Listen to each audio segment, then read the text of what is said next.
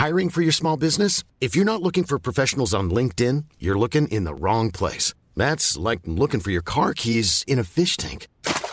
LinkedIn helps you hire professionals you can't find anywhere else, even those who aren't actively searching for a new job but might be open to the perfect role. In a given month, over 70% of LinkedIn users don't even visit other leading job sites. So start looking in the right place. With LinkedIn, you can hire professionals like a professional. Post your free job on linkedin.com slash people today. Noticias. ¿Qué tal? ¿Cómo le va? Estás a punto de escuchar Yo soy Javier Alatorre. las noticias con Javier Alatorre. La vamos a pasar muy bien. Comenzamos. Lo baila el perrito, lo baila el mono, Baila avestruz, baila todo el mundo. lo baila el pingüino, también el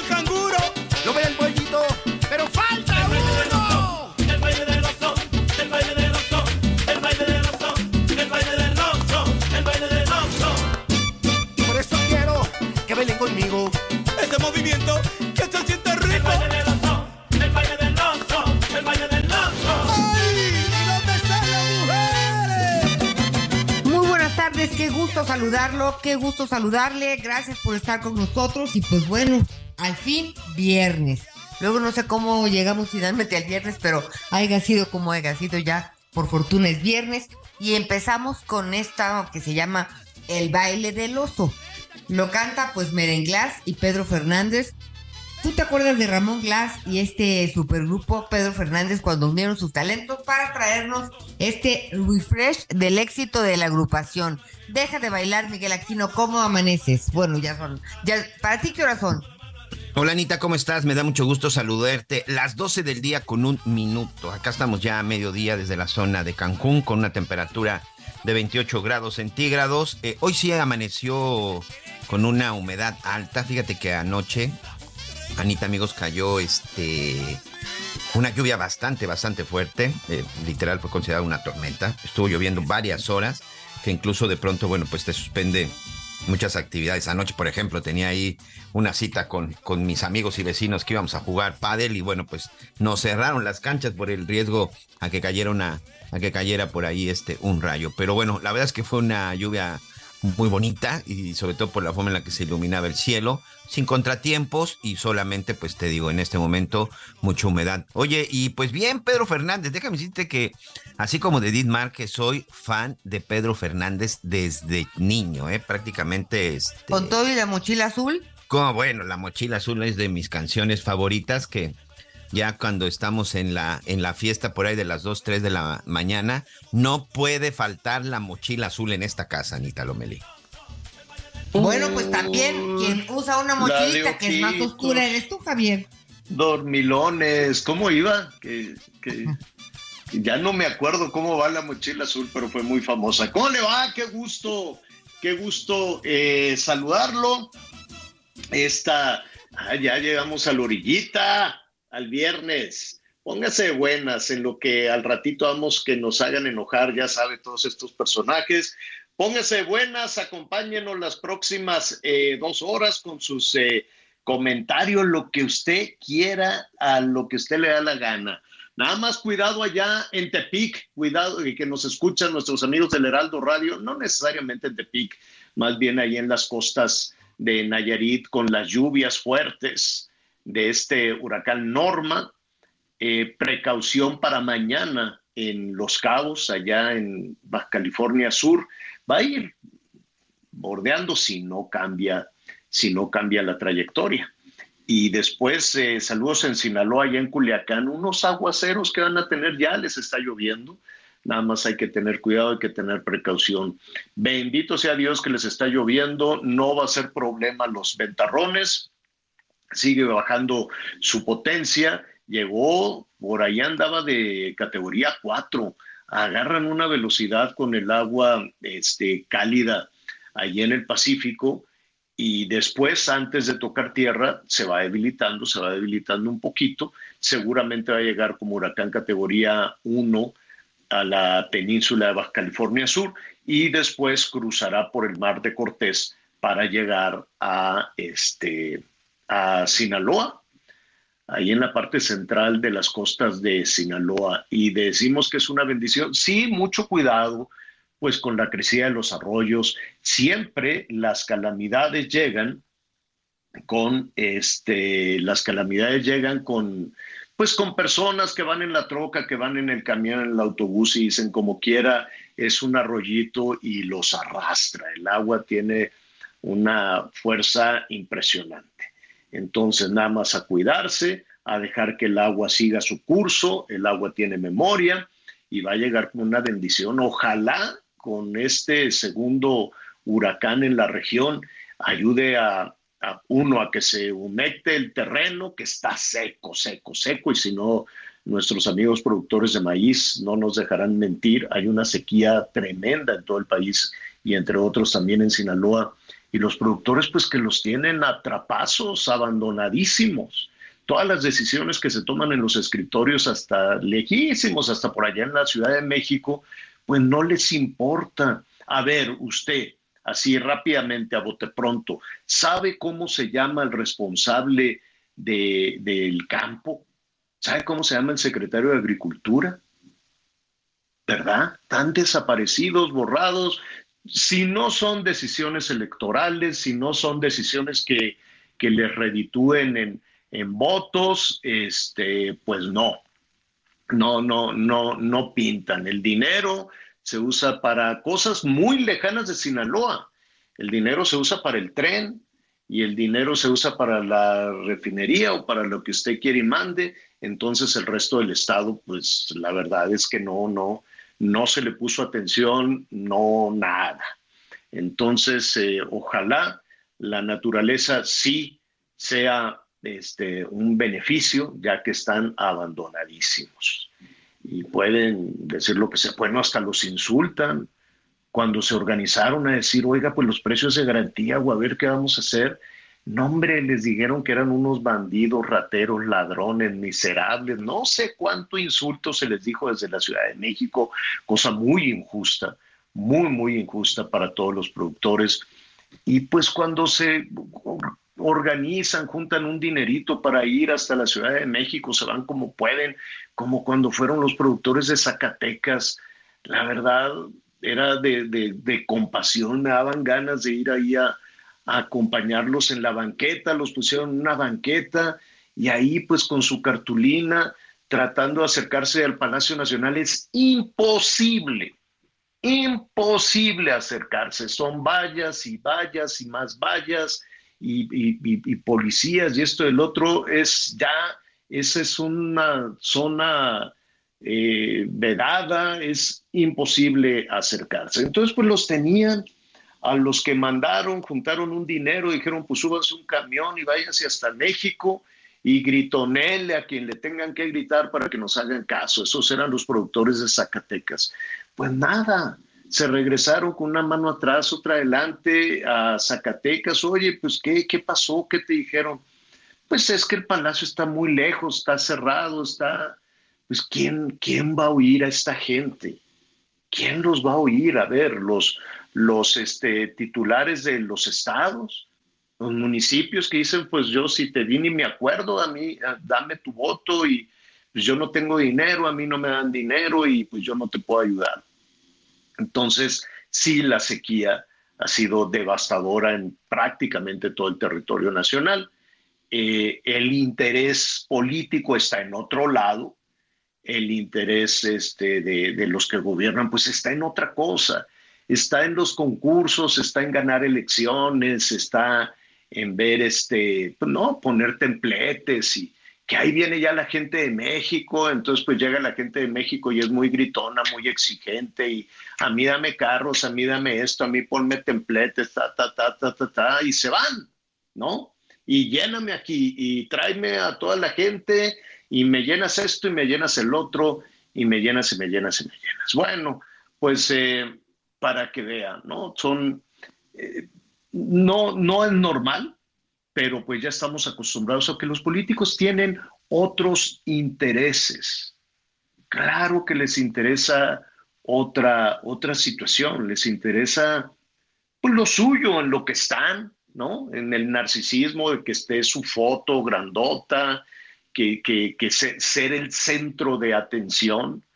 Quieren que todo gire alrededor de, de ellos absolutamente y el resto de los ciudadanos pues nos tenemos que acompañar como, como usted y nosotros, que para eso estamos aquí, para escucharnos y para acompañarnos. Entonces, pues nada más precaución con este, con este huracán, va a tener lluvias muy fuertes, los ventarrones, no es un asunto tan preocupante como las lluvias, y bien orientada y bien aprovechada, pues ojalá tenga beneficio porque las presas hasta donde me quedé, estaban a 20, 25% de su capacidad, muy poquito, y en un país donde pues no, no, no se le ha dado la importancia, el interés a, asesorar a las mujeres y los hombres del campo y a, apoyarlos con créditos, con recursos para que puedan tecnificar el campo. Y en lugar de estar ahí con las discusiones que si los pueblos originarios del maíz criollo, qué bueno, me parece muy bien, hay que tenerlo y hay que cuidar nuestra cultura y nuestra historia.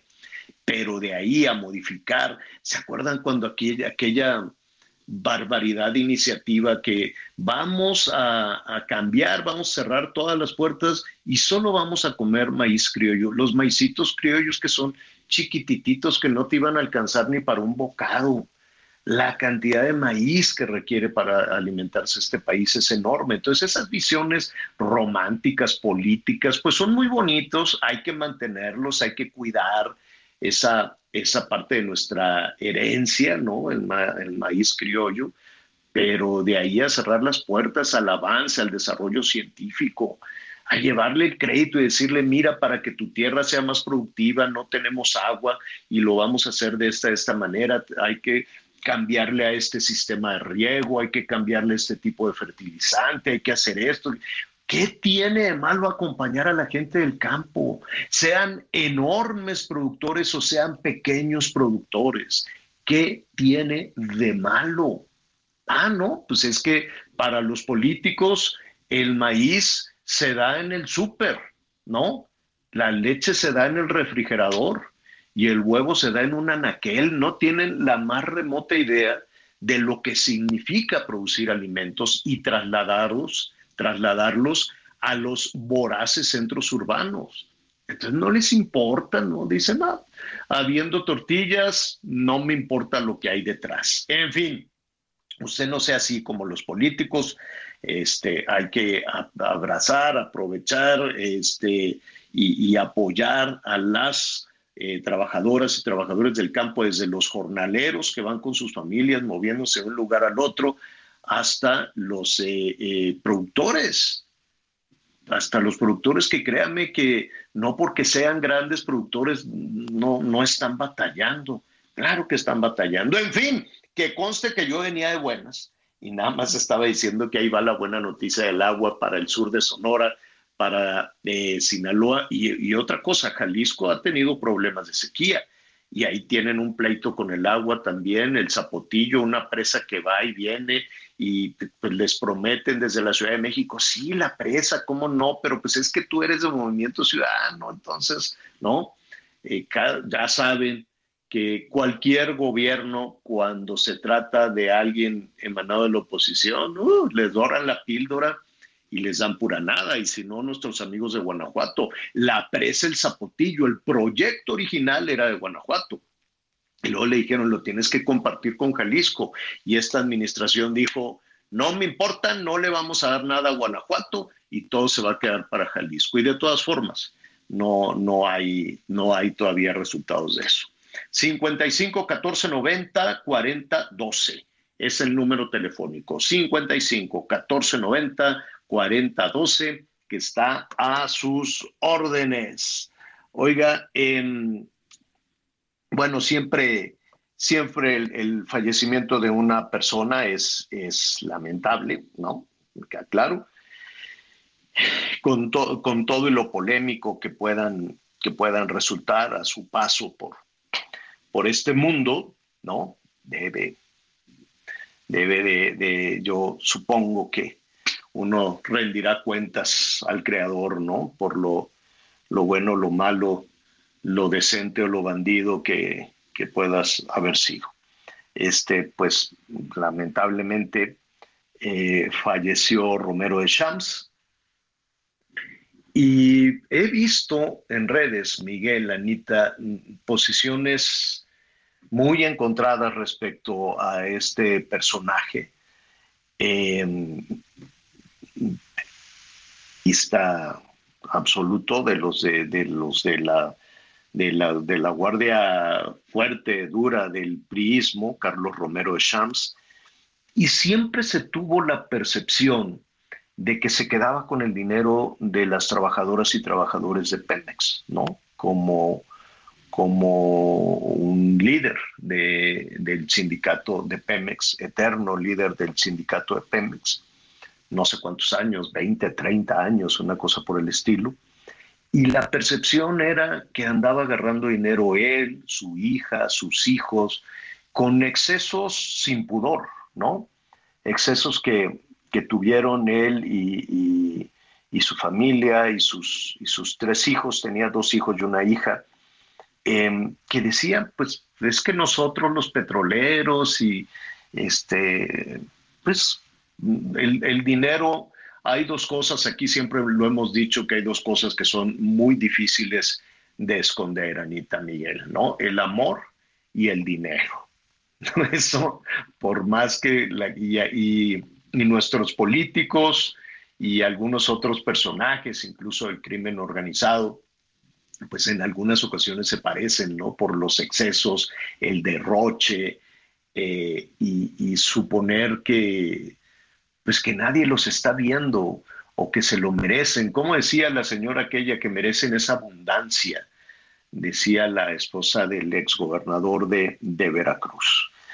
No sé por qué en esta administración no, pues no, no, que yo sepa, no se le abrió ninguna investigación, que yo sepa, no se le pidió rendición de cuentas y, pues cuando mucho se sabía de algunos de las transacciones financieras, que esas pueden ser más transparentes, pero la otra ruta, la otra parte del dinero, cómo se fueron involucrando con el poder, cómo se fueron involucrando con, con elecciones y demás, pues no pasó, no pasó nada.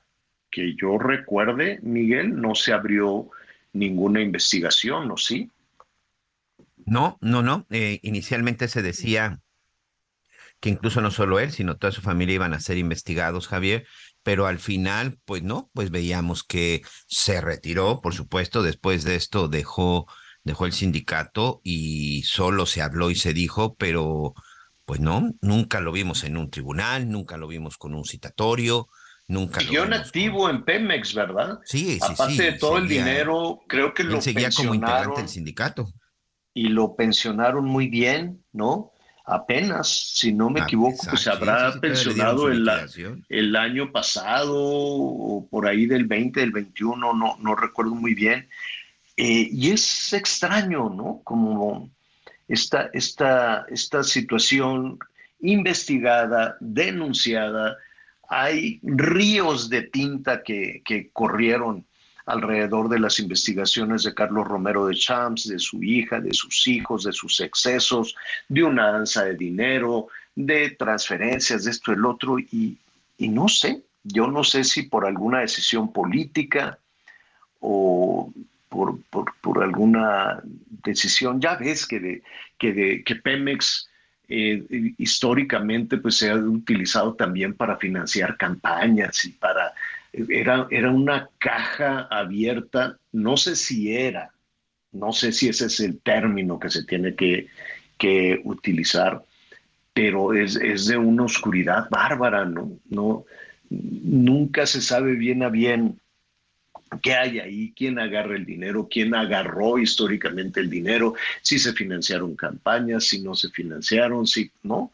Eh, y, y, siempre fue una parte muy muy compleja, muy callada. El hecho es que este señor se murió, no sé de qué. Este, de un infarto, Javier. De un infarto. De, un infarto y pues incluso su familia decía que pues eh, aparentemente nunca había reportado eh, eh, pues enfermedades cardiovasculares, que estaba muy bien. eh, y que pues, pero que murió de un infarto a los 79 años.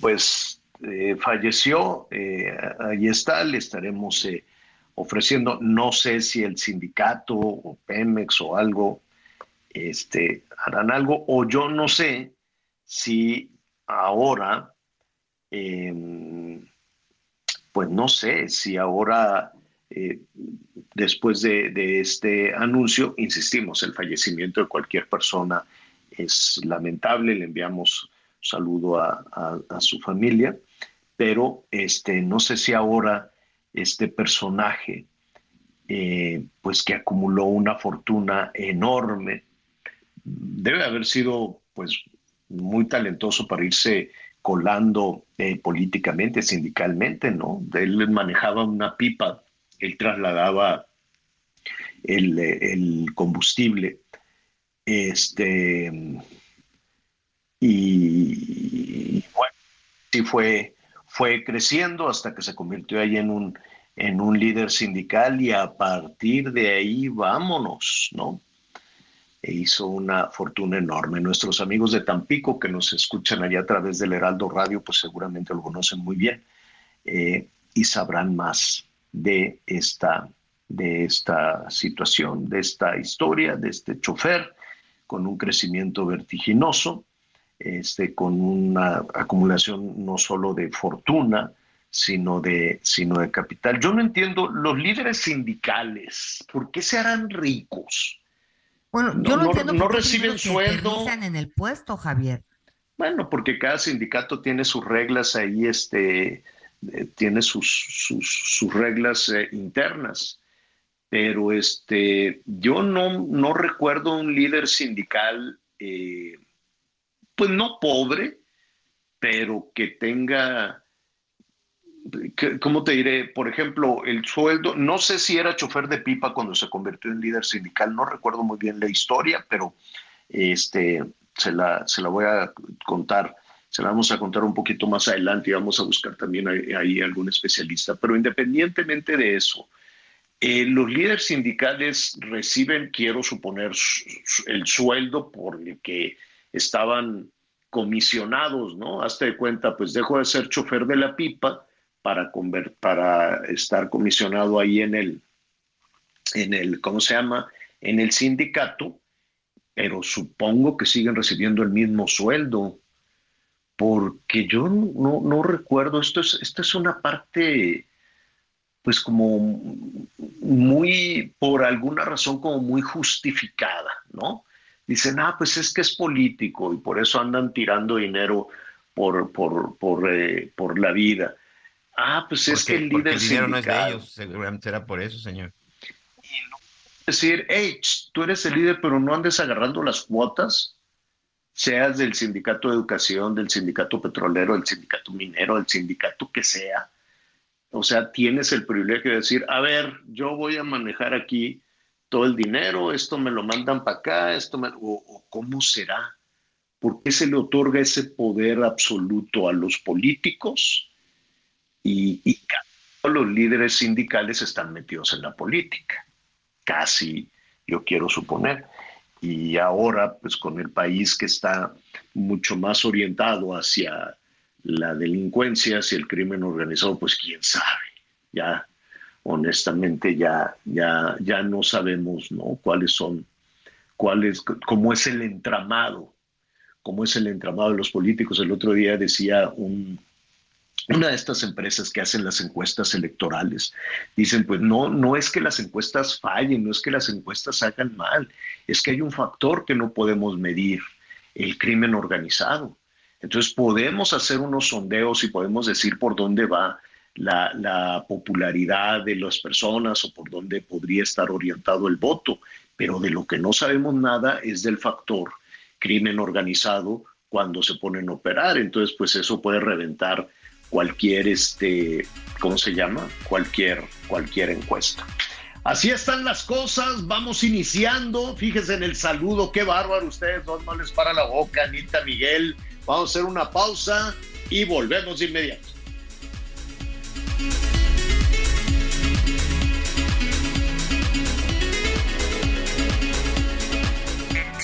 Infinity QX80, la expresión de lujo en un diseño poderoso. Ahora, con 36 meses sin intereses o bono flexible. Descúbrelo en Infinity Polanco, Calzada General Mariano Escobedo 476, Anzures. Teléfono 5590-357748. Válido del 3 al 31 de octubre. Cat promedio del 10.7% sin IVA para fines informativos. Consulta www.infinity.mx diagonal promociones.html.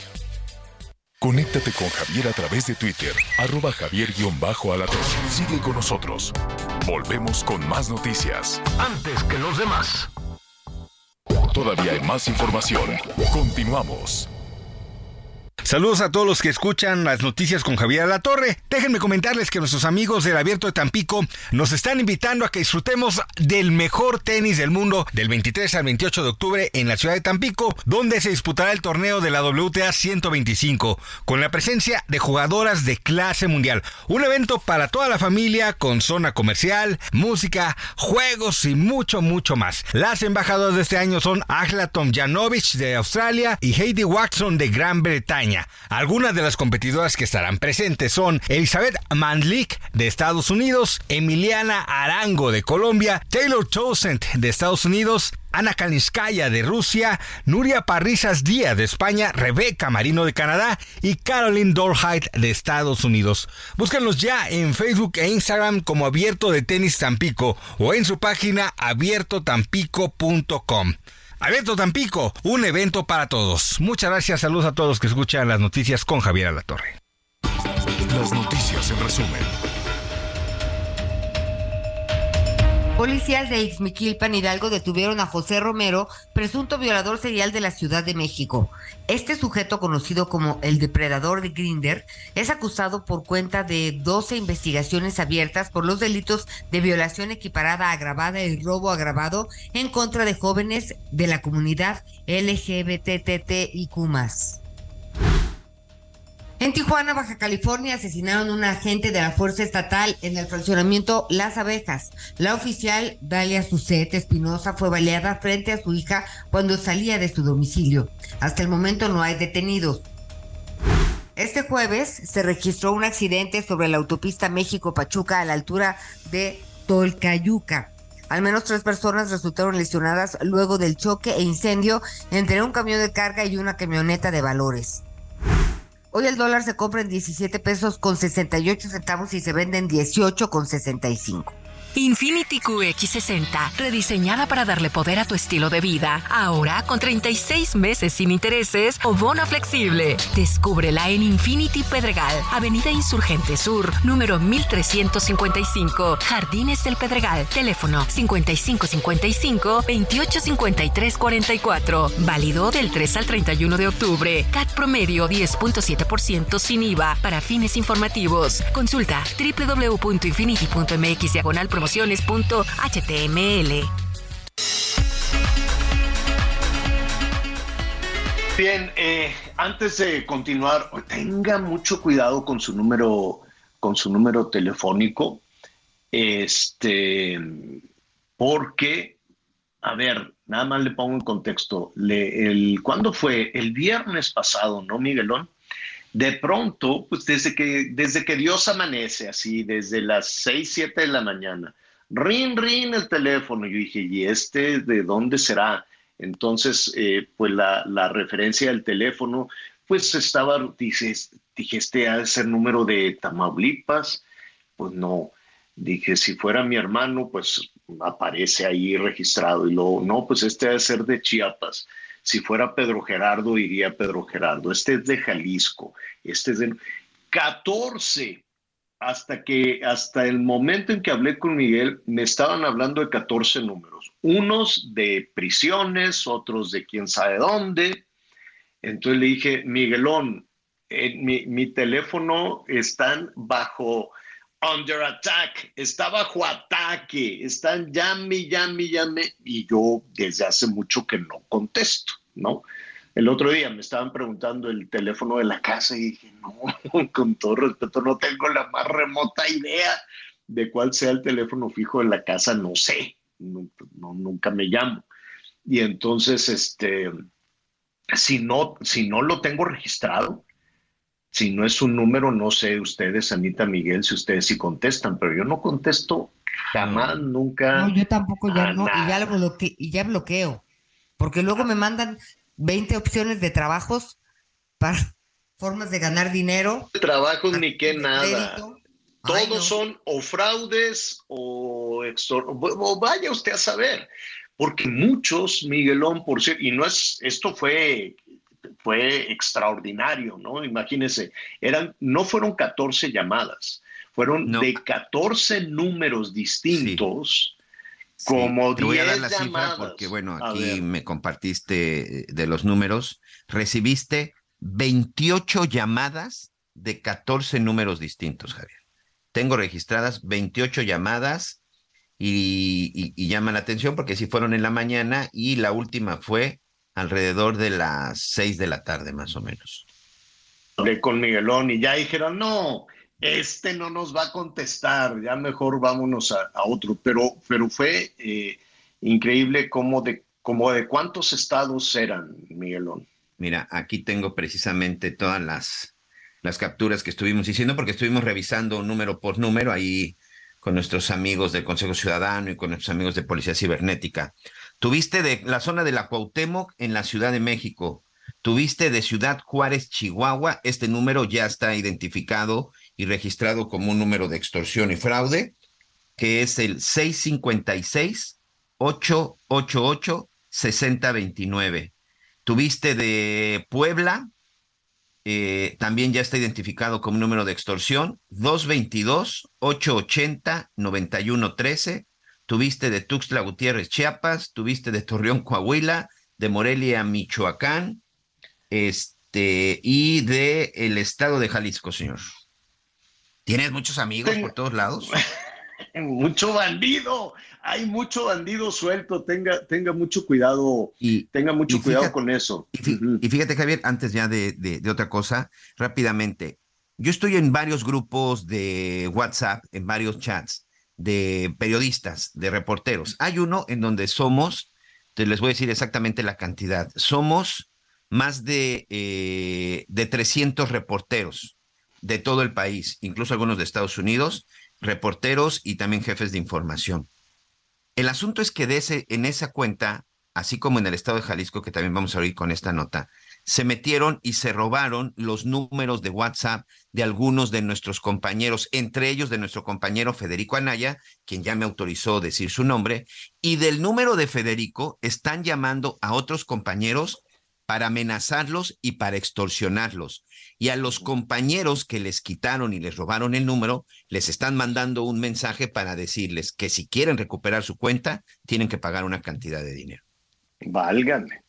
Entonces, si de pronto ahorita yo recibo una llamada, obvio tengo el teléfono registrado de Federico Anaya, pues si me aparece el nombre de Federico Anaya, pues contesto el teléfono, porque sí lo tengo registrado. Pues resulta que hoy le hackearon esa cuenta a nuestro compañero de, de Fuerza Informativa Azteca y desde su cuenta están extorsionando, amenazando y este y pues hackeando otras, pero se están metiendo sobre todo en hoy, por ejemplo, el reporte que tenemos aquí en la Ciudad de México y en Jalisco, que se están metiendo a los grupos de chats de reporteros. En Jalisco incluso se metieron a cuentas de chats gubernamentales, señor.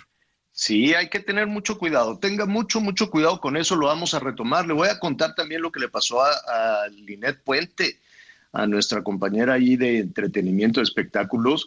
Le hackearon también su teléfono, su WhatsApp, y entonces su, todos sus, la gente que ella tiene ahí registrada, pues recibía llamadas, hola, soy Linet, me prestas una lana, fíjate que ocupo un dinero. No, no, no, no, es, esto está tremendo, tremendo el asunto de los este, bandidos con los hackeos de los teléfonos.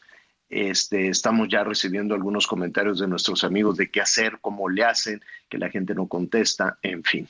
Eh, ahí está, y le vamos a contar lo que pasó en Jalisco también, que en un teléfono pues que será oficial. sí, sí, es una cuenta de una persona de gobierno. Ni lo quiere ver de esa manera. Bueno, oiga, en este espacio pues hemos recorrido, hemos, eh, eh, vamos conociendo el perfil de las y los aspirantes a los gobiernos de los ocho estados y la ciudad de México, ¿no? hay algunos que están abiertamente, abiertamente en campaña. Ya en la Ciudad de México hay cartelones, hay de estos de plásticos. Hacía mucho que no veía yo los plásticos, la verdad. Hay unos ya muy grandes de pronto en algunas vías rápidas, en los puentes este, peatonales. independientemente de la contaminación eh, visual y demás, pues ese plástico tardará en degradarse en, los basureros. ¿Y qué va a suceder? En ocasiones luego vemos esos, esos este, como lonas enormes, pues que acaban en las carreteras, en los puestos, ¿no? En donde venden la barbacoa o en donde venden la fruta, donde venden no sé qué. La gente dice, pues ya se acabó la elección, voy a usar. Y entonces tienen techos de todos los partidos, de todos los candidatos este, locales por lo menos ahí les van dando un uso. Vamos a ver cómo están las cosas en Morelos. Me da muchísimo gusto saludar a Margarita González, es eh, aspirante precisamente a la candidatura de Morena al gobierno del estado de Morelos. Margarita, bienvenida de nueva cuenta, ¿cómo estás? ¿Cómo estás, Javier? Mucho gusto en saludarlos ahí en cabina. Y mira, mi nombre es Margarita González Arabia, que es un apellido compuesto. Es mi primer apellido. Ah, es cierto, es cierto, es cierto. Pero bueno, está bien, ¿eh? Está bien. Oye, qué gusto saludarlos. Estaba escuchando lo de las llamadas telefónicas. Este, A mí me pasó lo mismo. Yo no sé qué pasó, que a mi nombre estaban despertando un montón de gente a las 2, 3 de la mañana haciendo promoción para, como para que me para que me odiaran. Exacto para que odiaran a la que cómo cree Margarita me está llamando a estas horas. Sí, bueno con, todo y eso Margarita estoy viendo que en algunos sondeos vas de vas de puntera eh con una distancia pues eh, importante respecto a los eh, demás aspirantes de Morena. Estás confiada con eso pues mira, nunca hay que dejar de trabajar, nunca hay que confiarse, pero pues ya llevamos dos años sin parar, este Javier, fines de semana y luego y desde que renuncié a la lotería la semana completa, recorriendo el estado, las comunidades, eh, pues, todos los municipios, ya los llevo.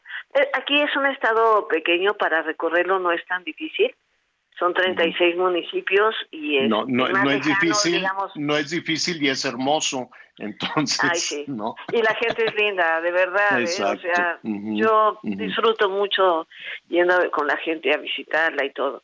Entonces vamos bien, creo que a mí lo que me anima es poder ayudar a mi estado, que lo quiero, lo adoro, y creo que pues es un estado que tiene muchas potencialidades en todos sentidos. Claro. Y que puede, y que puede crecer mucho más eh, y mejor. Entonces, estoy muy contenta. Tiene, tienes toda la razón. Es cosa, mira, eh, uno puede asociar algunos estados que son privilegiados, ¿no? Por, por, por su suelo, por su terreno, por su orografía, por su historia, ¿no? Hay otros que la, la naturaleza pues es un poquito más, más difícil, más ruda, pero este, Morelos con un poquito de cariño, con un poquito de atención, de atención, de cuidado, de educación, de, dedicación, puede, pues, es, este, es muy generoso. Sin embargo, eh, Margarita, pues se le vino una maldición encima como a muchos estados del país con la inseguridad. Sí. ¿Qué, se puede hacer con eso? Yo creo que eh, se tiene que que hacer, se puede hacer mucho. Creo que son diferentes estrategias que, que pues nosotros hemos estado pues ya delineando, planeando. También es un asunto metropolitano. Yo estoy segura que cuando unamos esfuerzos Guerrero, Morelos, Ciudad de México, Estado de México y Puebla, porque nosotros estamos en el centro, vamos a poder generar una mucho mejor eh, cuidado de, de, estos temas, ¿no? Creo que sí hay que atenderlos desde, el punto de vista metropolitano y federal, por supuesto. Y pues también establecer estrategias que, que han funcionado en otros lados y que aquí tienen que funcionar también. Eh, yo sé que en este momento no puedes hablar mucho de, propuestas, pero parecería, sí, yo, yo, lo sé. Sí, las tengo. sí, exactamente. te digo, así de manera general, te digo, cuatro estrategias. Una estrategia es principalmente cuidar la policía porque aquí hay un déficit de un 70% de policías.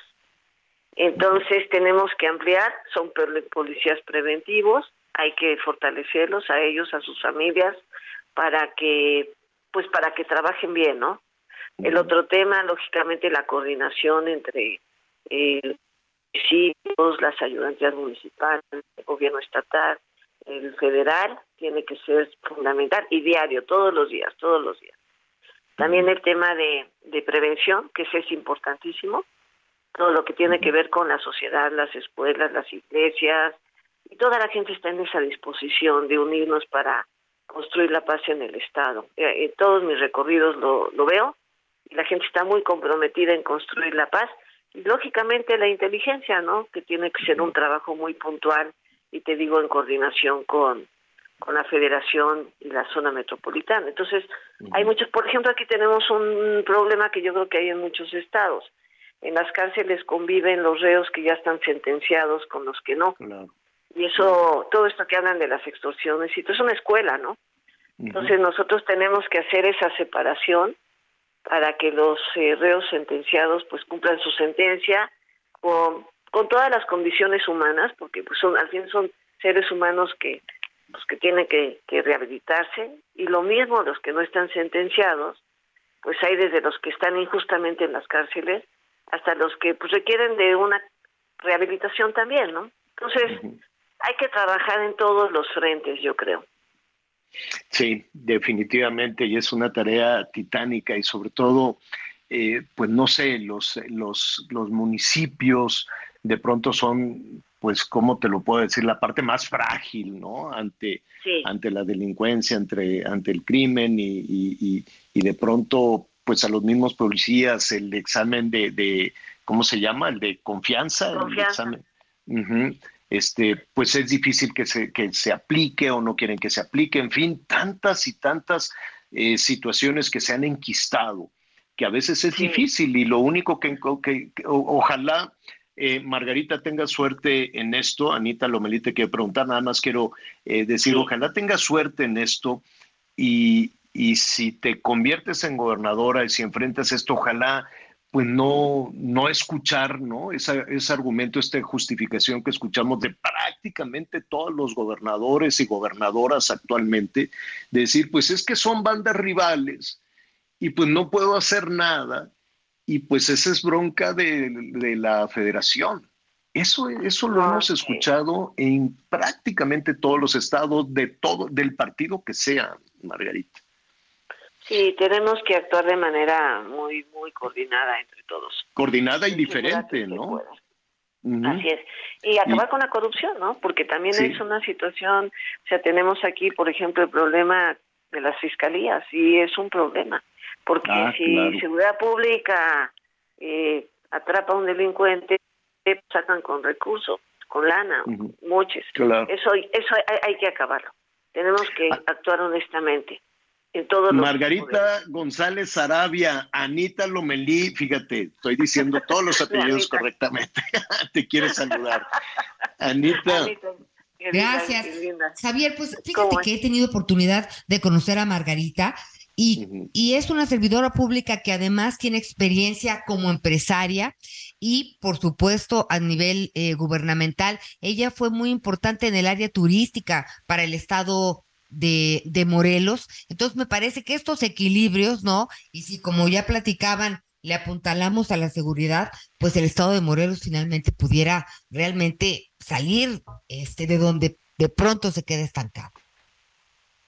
Pues gracias, Anita. Sí, es un estado, como ustedes saben, que tiene todos los atractivos posibles culturales y turísticos de servicios.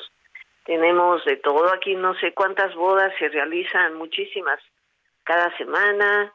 Están las zonas arqueológicas, los pueblos mágicos, los parques acuáticos y así un sinnúmero de, de atractivos que tenemos. Entonces tenemos que poner en el centro el tema de seguridad para el desarrollo turístico y para el desarrollo económico en general. Yo soy de la idea de que cuando ya gana un partido la, la gubernatura, tiene que trabajar con todos los municipios, no importa ya de qué partido quedó cada quien, unificar esfuerzos para hacer un solo frente en el Estado. es lo que yo pretendo. Pues bueno, estaremos ahí atentos. Muchísimos temas siempre para, para platicar contigo, no nada más en el tema en el tema de Morelos. Mira, se nos viene aquí un poquito el tiempo encima, pero Margarita, eh, ojalá logremos platicar de qué va a pasar con esta decisión de que sean este, cinco mujeres, cuatro varones, y luego ayer en el INE se hicieron unas bolas para diez votos. Fue como, yo dije, ¿cómo? ¿Por qué no pueden votar? Entonces se volteaban a ver así, pero sí, pero no. Fue un asunto pues muy complicado. Yo, yo, yo siento que nuestros procesos eh, electorales, salvo tu mejor opinión, Margarita, deberían ya de tener eh, un nueva, una, eh, nuevas, nuevas reglas que incluso le ayuden al árbitro. Las cosas ya cambiaron.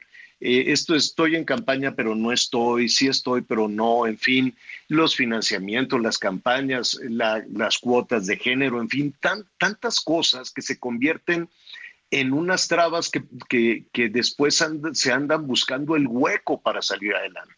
Tenemos una ley electoral que ya hay que revisarla, hasta los medios incluso. Sí, es que todo va cambiando además, entonces sí se tiene que prever muchas cosas. Aquí, por ejemplo, en los eventos que tiene Claudia, pues ya se los redujeron a lugares cerrados, pero el movimiento es tan grande, ya el movimiento real de Morena, que pues en lugares cerrados no cabemos, ¿no? Entonces, son, son cosas que, sí tenemos que, que, ya hay que, planear. reestructurar. sí. Y, y, yo hablo desde, desde la, la, la, parte de medios de comunicación, porque, mira, va a llegar un punto en donde vamos a tener una avalancha, Margarita, de, de, de, de anuncios, porque, van, porque hay gente que, que tiene un, un discurso muy claro, muy directo, eh, y las palabras precisas, como es tu caso, y de otros partidos también. Pero se nos vienen encima 100 mil candidatos con más de 60 millones de anuncios, uno peor que el otro, Margarita. Y, y vienen unas presiones a los medios de comunicación, multas y cosas eh, que también ya se tendrían que revisar, ¿no crees?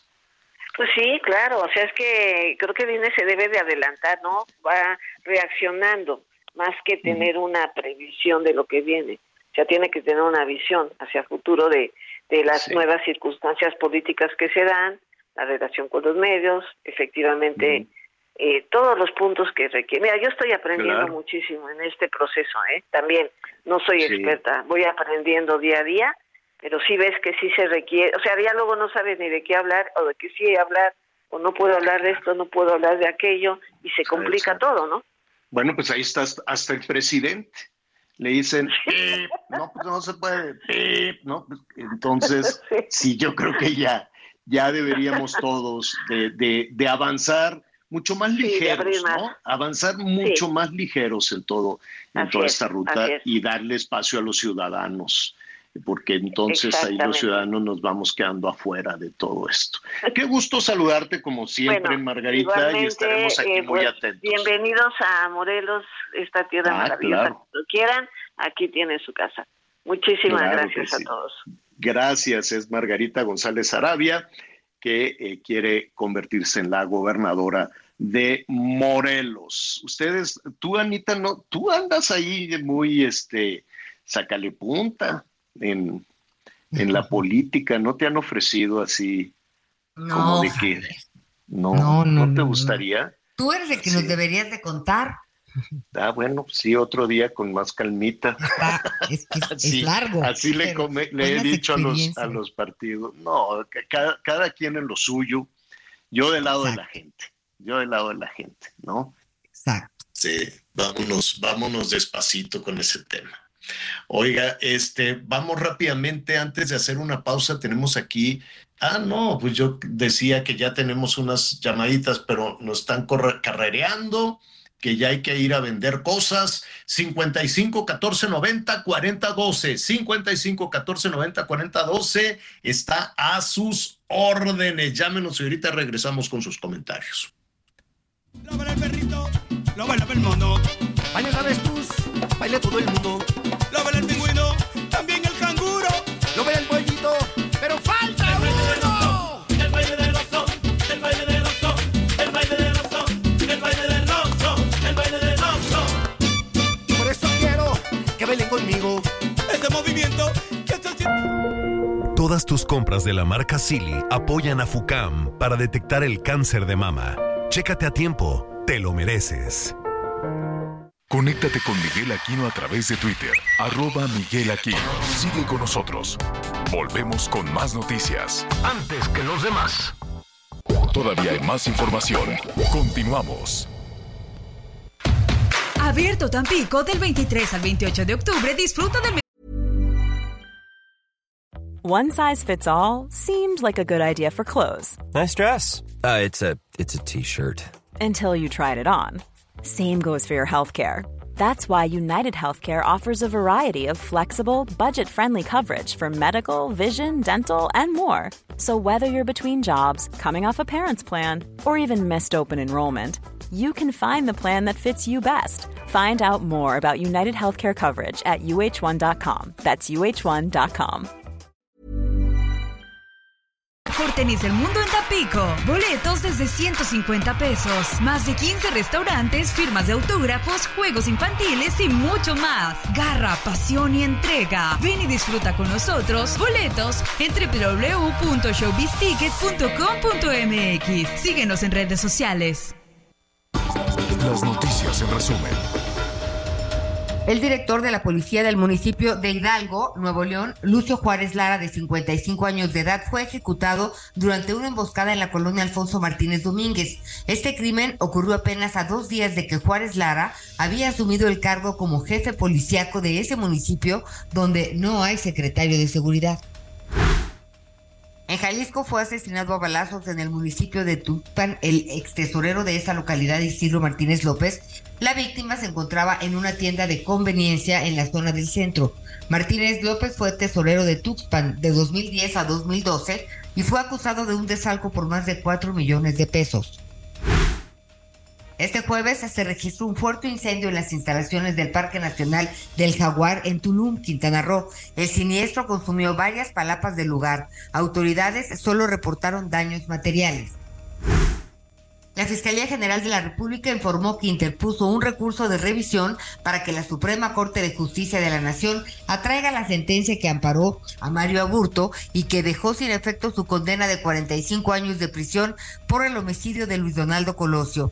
Esto debido a que es un delito del orden federal y no local.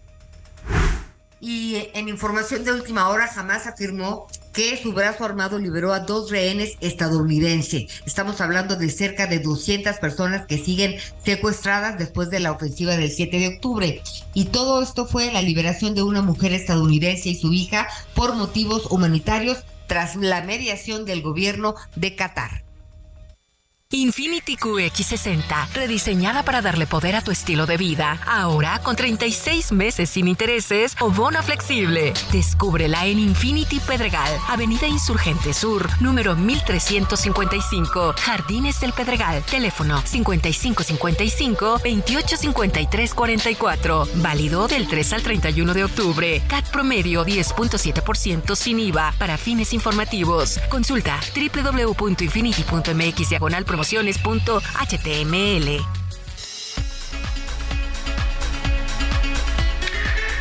Entonces, eh, pues negociaron con Qatar. Y con un gobierno. Eh, pero ¿por qué nada más a dos? De- tienen más rehenes, a menos de que solo fueran dos rehenes de los Estados Unidos. Y el miedo no anda en burro. O sea, también dijeron los, los terroristas de Hamas, oye, están mandando el portaaviones, están mandando a una unidad de élite que son, pero algo serio también, o sea, no es un ejército completo, es una unidad de élite para el rescate de personas. Y Estados Unidos sí, sí va- iba a ir a buscar a los suyos.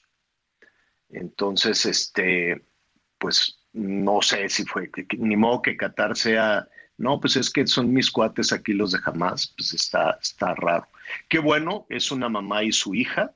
Sí, este, fíjate fueron que liberados. de acuerdo, de acuerdo con información de, de las mismas áreas de inteligencia de Estados Unidos, porque hoy ya se sabe evidentemente porque, porque están reportados, son 10 norteamericanos los que podrían estar entre los más de 200 rehenes. 10, este, 10 americanos, por ejemplo, 14 de Tailandia, 8 alemanes, este, la mayoría, por supuesto, de Israel, y pues ahí también están los mexicanos, y también, si no me equivoco, también hay este, brasileños, Javier. 16 argentinos, perdón. Oye, y la negociación que iba a hacer el gobierno mexicano directamente con los terroristas, yo, no sé. Los terroristas son terroristas, pero... pues porque, mm, digo, no dan la cara, no hay con quién negociar, por eso hay tanto debate. Pero dijeron que ya estaban negociando. ¿Pero con quién? ¿Con jamás? ¿Con quién? Con los, ¿Con jamás, con los terroristas. No, dijeron que ya estaban buscando. Cosa, cosa que hayan encontrado, yo tengo todas mis dudas. Los terroristas no dan la cara. Cosa, Claro que no, pero a ver, es muy fácil soltar las cosas desde la Ciudad de México. Y desde la Ciudad de México se han dicho barbaridades alrededor de esta guerra entre Israel y el grupo terrorista Hamas.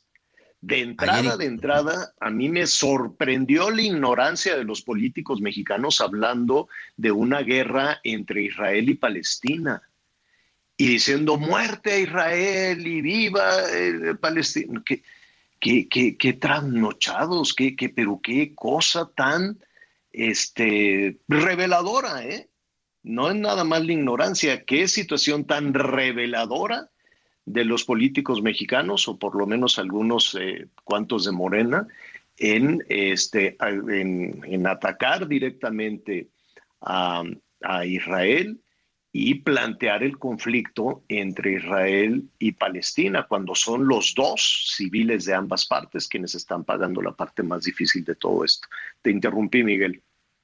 No, no, no, lo que te decía es que de acuerdo con el presidente Jesús Ramírez, el vocero de comunicación social, fue el primero que dio a conocer después de que el propio presidente, ahorita les voy a buscar la declaración, pero en donde él decía, pues que ya estaban entablando la comunicación, no solo con él, sino con todos los gobiernos, para que se llevara a cabo la liberación. Pero sí, directamente hablaban de que lo iban a hacer eh, con el grupo jamás. Incluso el día de ayer, Javier, estoy aquí este, buscando, eh, un representante de la autoridad palestina ayer daba una declaración en, en, en nuestro país en donde, bueno, pues ahí estaba haciendo eh, labor y precisamente uno de los reporteros le preguntaba que, pues, que qué sabía acerca de que México ya estaba buscando o negociando, negociando con Hamas. Una información que, por supuesto, él dijo, pues no, no tengo, o por lo menos este, no estoy, no estoy enterado. Sí, es un A menos, Javier, que, que busquen a los líderes, ¿no? Abdullah Barghouti, Mohamed Al-Derifi, que son quienes están escondidos en alguna parte del mundo, este, y son los principales líderes en la actualidad. No, pues si México, si México sabe dónde están, pues bueno, es que hace cada cosa el gobierno mexicano. Oye, que, interceda por los más de 200 secuestrados, menos dos personas que por fin. Pues claro. Claro. Bueno, pues así están de, revueltas, por lo menos eh, hay dos de los rehenes ya puestos, ya eh, puestos en libertad. Oiga, este, yo recuerdo que en varias eh, ocasiones se nos ha dicho Palacio Nacional que este, de hecho, en alguno de los muchos informes, ya, ya perdí un poquito la cuenta de cuántos informes de gobierno van. Este, pero se insiste en que no hay deuda, ¿no? El gobierno mexicano insiste en que no, pues no hay deuda, no hay deuda. Va buscando dinero, se gastó ya todo el, el eh, ¿cómo se llama? El guardadito que recibió de las administraciones anteriores, después echó mano de todos los, los fideicomisos que pudo, después echó mano del dinero de la, de la salud, eh, después echó mano del dinero de los institutos, echó mano, a, elegir es renunciar, ¿no? Entonces tú dices, le quito dinero a esto, le quito dinero a la educación, le quito dinero a la salud, le quito dinero a los fideicomisos, le quito dinero hasta que el dinero se acaba. Y entonces, pues este, hay que empezar a pedir prestado. Yo creo que el crédito bien manejado es bueno. No sé ustedes, Anita Miguel, qué piensen. Yo creo que los gobiernos pues este, deben de aprender a manejarse con crédito, como una empresa, ¿no? Una empresa que solicita. Incluso en finanzas personales, ¿no? E incluso en las finanzas personales dices, tengo este ahorradito, pero voy a pedir un crédito para no quedarme seco, ¿no? Para no quedarme ahí. No sin- des- la, la sin famosa liquidez. no descapitalizarte. No descapitalizarte, no quedarte con liquidez, pero, pero le vas midiendo. Dices, Exacto, lo que sí puedas pagar. Exacto. Y es casi, casi como las tarjetas de crédito, ¿no? Le vas calculando y dices, me va a caer un dinerito a final de mes, entonces voy jugando con el crédito de la tarjeta, que hay muchas personas que no, que no lo entienden de, de esa manera, ¿no? Hay muchas personas que piensan que la tarjeta de crédito o el monto de la tarjeta de crédito es un regalo, ¿no? Dicen, ay, mira, me aumentaron el, el monto del crédito y piensan que, que no es un crédito, que es un regalo que te lo mereces y que lo vas a gastar, ¿no? Ahí es cuando empiezan con dificultades a la hora de manejar este crédito que, insisto, es una posición sana. En muchas ocasiones, el gobierno actúa como las personas que piensan que ese dinero se lo regalaron, ¿no? Oye, pues mira, me dieron esta tarjeta de crédito que tiene un monto autorizado de tanto, pues me lo voy a fregar, pues me lo voy a gastar. Total, este, y más cuando no son los, eh, cuando no son los titulares, ¿no? ¿A cuántas personas les ha sucedido que, pues de pronto los, los, los que no son los titulares, no me acuerdo cómo se dice, eh, las adicionales, pues dicen, ah, es un dinero que me regalaron. Así actúa el gobierno en muchas ocasiones. Dice, pues me hace falta dinero, ya me gasté los guardaditos, ya me gasté lo que tenía en esto pero mi gusto es hacer un tren, ¿por qué no? Oiga, pues ya no hay dinero, pues búscale a ver de dónde, quítale aquí, quítale allá, aumenta impuesto. No, pues ya lo intentamos y luego vienen las elecciones. Ah, bueno, pues este, pues vamos a, a endeudarnos. Total, yo ya me voy. El que el de atrás que pague. Aníbal Gutiérrez es analista, es investigador además de la Facultad de Economía de la UNAM y seguro me va a regañar por estar reduciendo a esos extremos el manejo tan serio y delicado en la deuda de un Estado. ¿Cómo estás, Aníbal? Qué gusto saludarte. ¿Qué tal? Qué gusto estar con ustedes. Eh, ah, Pues efectivamente no te voy a regañar, sino te voy a dar toda la razón. en términos de que la deuda, que es? Es un instrumento y es un instrumento de la política pública, de la política económica. Igual que pasa con el déficit o el tipo de cambio, que son objetivos de política económica o instrumentos.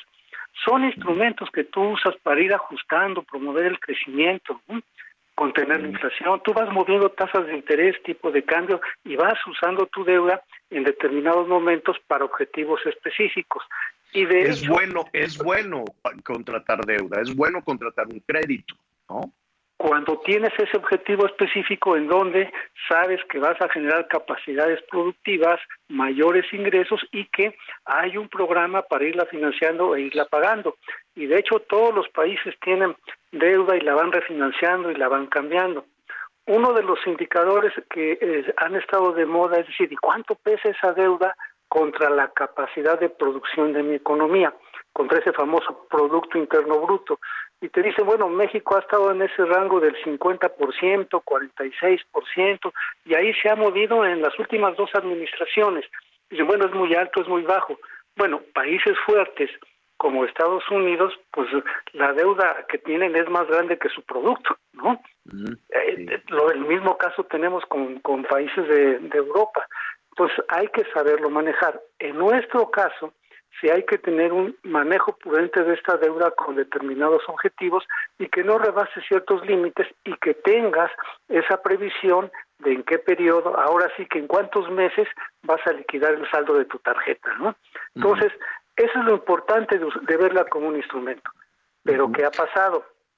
Yo recuerdo cuando inició esta administración, nuestro inquilino de Palacio Nacional dijo, es un irresponsable este gobierno que se fue porque me dejó una deuda, la completa, la, la más grande, que se llama saldo histórico de los requerimientos financieros de todo el sector público. Me deja una deuda de 10.5 millones de millones de pesos, que además me está costando, porque hay que pagar un interés, más de 800 mil millones de pesos al año. Esa fue la queja precisamente en ese tránsito 2018-2019. Hoy, ¿cómo estamos? Bueno, estamos viendo que tan solo la información al mes de agosto te dice que esa misma deuda, que era de 10.5 millones de millones de pesos, pues hoy nada más está en 14.2 millones de millones de pesos. O sea, sí ha crecido esa deuda. Pero además están planteando que para lo que viene a ser el costo de esa deuda, se están planteando pagar el año que entra no los 800 mil millones que heredaron, sino 1.3 millones de millones de pesos. Un, más de, vamos a 1.3 billones de pesos del costo financiero de la deuda pública. O sea, si ha aumentado la deuda, si ha aumentado su costo, tan solo hay que ver el crecimiento de las tasas de interés, el diferencial, porque buena parte de esta deuda está contratada aquí adentro, es deuda interna. Y entonces, pues hay que pagar la nueva tasa de CETES, de los bonos y demás, y por eso te crece este saldo que hoy tienes que pagar de esto. Este costo financiero de la deuda, 1.3 millones de millones de pesos, es superior al gasto de inversión que están planteando, que es de 1.1 millones de millones de pesos. Es también similar a la otra presión que tenemos en las finanzas públicas, que es el pago de pensiones, ¿no? Entonces, esa es la dimensión que ha alcanzado la, la deuda y, sobre todo, el costo que está teniendo. Y si nos vamos nada más al ejercicio fiscal de cada año, esto es cada año, tienes ingresos tienes gastos, hoy se está incurriendo en un desequilibrio, hay déficit. ¿Y cuántos recursos necesito obtener de financiamiento para que esto me alcance?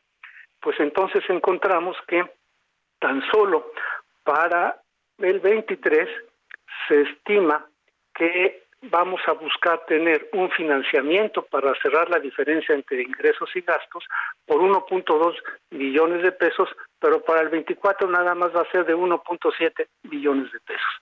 Esto es, hay, presiones importantes. ¿Presiones de... ¿A qué te refieres con presiones importantes? Me refiero a que con este peso de la deuda, primero, estás distrayendo recursos para pagar ese costo mm, financiero. Exacto, Esa es una parte. La otra es que en la medida en que tus ingresos no están creciendo lo suficiente para cubrir la dinámica de gasto, vas a tener que seguirte endeudando. Y entonces tienes una presión aquí en la cual estás sosteniendo una dinámica de gasto muy importante que los ingresos no alcanzan a cubrir y que te obliga a endeudarte, pero esta misma deuda cada vez te cuesta más, cada vez estás destinando más recursos a pagar la deuda. Y entonces pues, lo que necesitas son ingresos o contener tu gasto.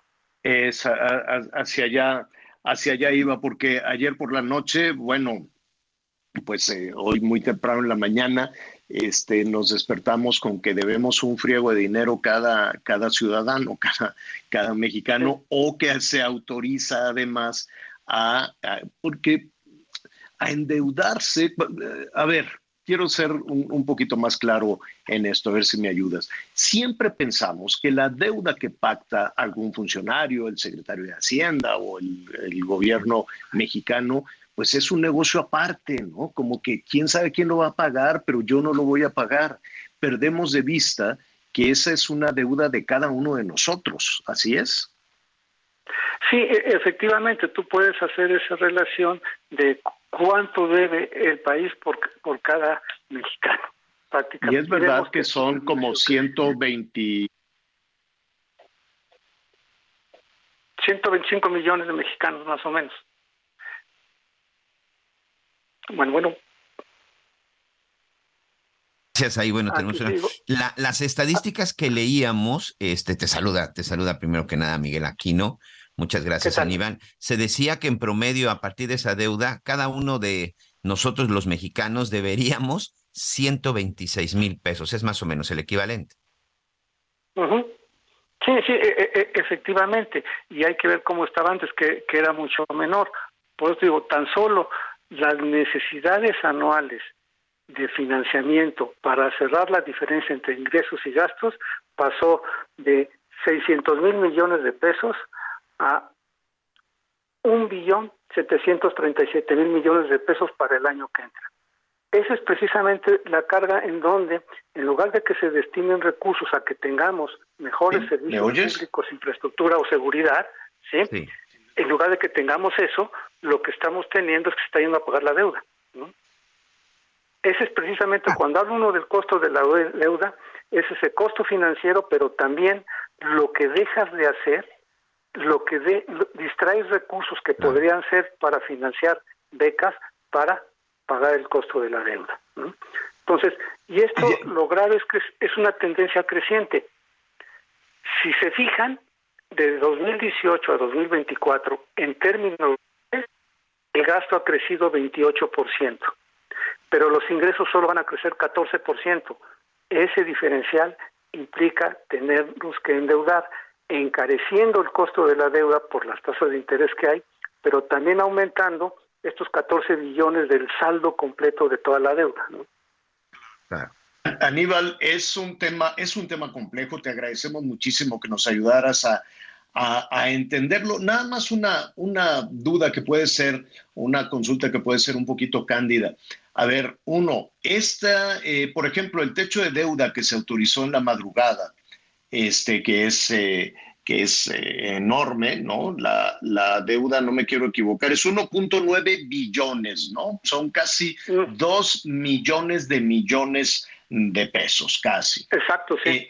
Esa, ese, ese techo que se, que se autorizó durante la, la madrugada em, no significa que se acaba de pactar esa deuda. Es decir, le dicen, puedes ir a endeudarte hasta ese límite. Efectivamente, o sea, yo te doy permiso de que te endeudes por eso, por ese monto, y a lo largo del ejercicio fiscal tú vas viendo si lo vas a necesitar o no, sobre todo para mantener eh, eh, en equilibrio tu ritmo de gasto y tu equilibrio fiscal. Eso es, eso es lo que te dicen. Pero hemos visto casos donde se van por arriba. Incluso piensen en el caso de Estados Unidos, que dos veces ha tenido que pedir un permiso para que le aumenten su techo de deuda. Así es. Pues te, te agradecemos muchísimo y estaremos atentos, bueno, pues a las reacciones, a lo que suceda en adelante con este tema. Muchísimas gracias. Gracias, un saludo, hasta luego. Gracias, un saludo.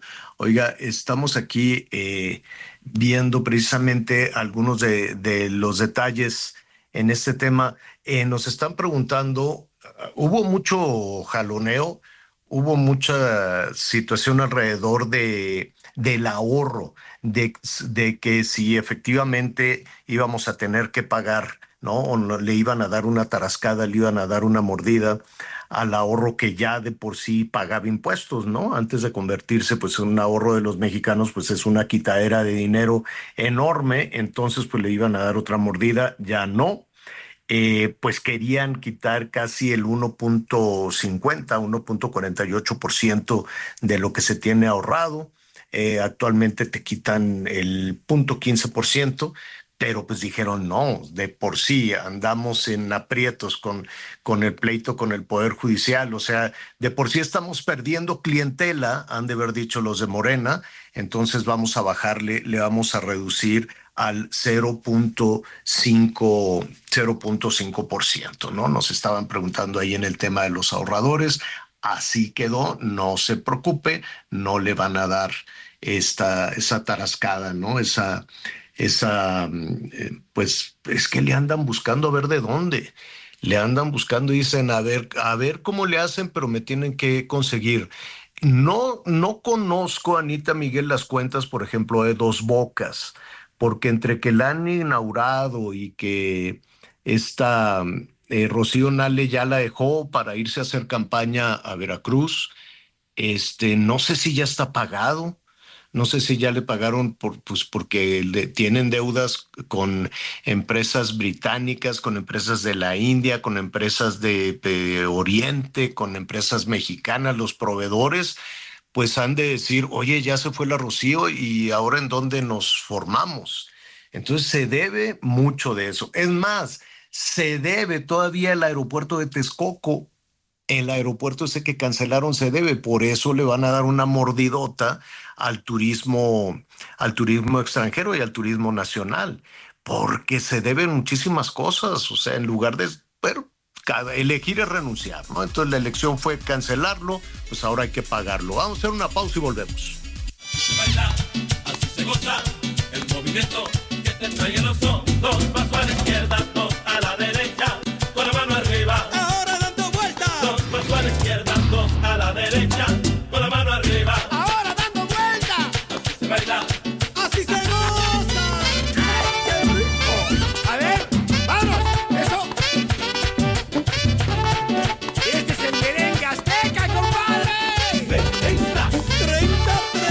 Con Javier a través de Twitter, arroba javier-alatorre. Toda la información antes que los demás. Ya volvemos.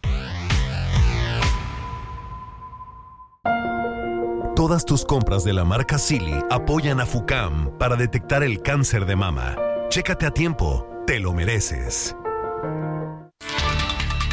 Los hackeos en grupos de WhatsApp de medios de comunicación llegaron incluso hasta la administración estatal y es que el día de ayer el chat del gobierno de Jalisco, el de comunicación social, fue hackeado. Incluso algunos compañeros estuvieron recibiendo llamadas en donde les solicitaban códigos de activación de grupos de WhatsApp, así como también les pedían otro tipo de información. Esta mañana, en otro de los grupos de medios, el de Foro Plural Jalisco, se amenazó por parte eh, de un número que está llamando a diversos colegas y dijo que va a hackear a todos los números. Así es que hay que tener mucho cuidado. Desde gobierno del estado señalan que ya la fiscalía está tras la pista de estos números de los cuales se está llamando a los colegas de medios de comunicación. Desde Guadalajara, Mayeli Mariscal, Heraldo Radio. El gobernador de Baja California Sur, Víctor Manuel Castro Cosío, acudió a la instalación del Consejo Municipal de Protección Civil en Los Cabos, en donde se espera impacte el huracán Norma durante la noche de este sábado 21, madrugada del domingo 22, en algún punto de San José del Cabo. Ante la posibilidad de que se registren intensas lluvias desde las primeras horas de este viernes, el gobernador de Baja California Sur propuso al Consejo Municipal votar la posibilidad de suspender actividades escolares en ambos turnos este viernes. La propuesta fue votada y aceptada solo en Los Cabos, mientras que en La Paz las actividades escolares quedaron suspendidas en el turno vespertino. También se dio a conocer que los puertos de San José del Cabo y Cabo San Lucas cerraron sus actividades mientras que los aeropuertos se mantienen sin contratiempos. En coordinación con la Asociación de Hoteles se trabajará para resguardar la seguridad de los 40 mil turistas que se tienen registrados en el destino con un 75% de ocupación hotelera, mientras que en La Paz el porcentaje de ocupación es del 57%. Con información de Germán Medrano, Heraldo Radio. Infinity QX80, la expresión de lujo en un diseño poderoso. Ahora, con 36 meses sin intereses o bono flexible. Descúbrelo en Infinity Polanco, Calzada General Mariano Escobedo 476, Anzures. Teléfono 5590-357748. Válido del 3 al 31 de octubre. Cat promedio del 10.7% sin IVA para fines informativos. Consulta www.infinity.mx diagonal promociones.html. Bueno, muy bien. eh, nos quedan rápido. Estábamos eh, escuchando a Una pastilla. Bueno, Es que está, es que está aquí este un ruido medio extraño, pero ya lo, ya lo recuperamos, señor, perdón.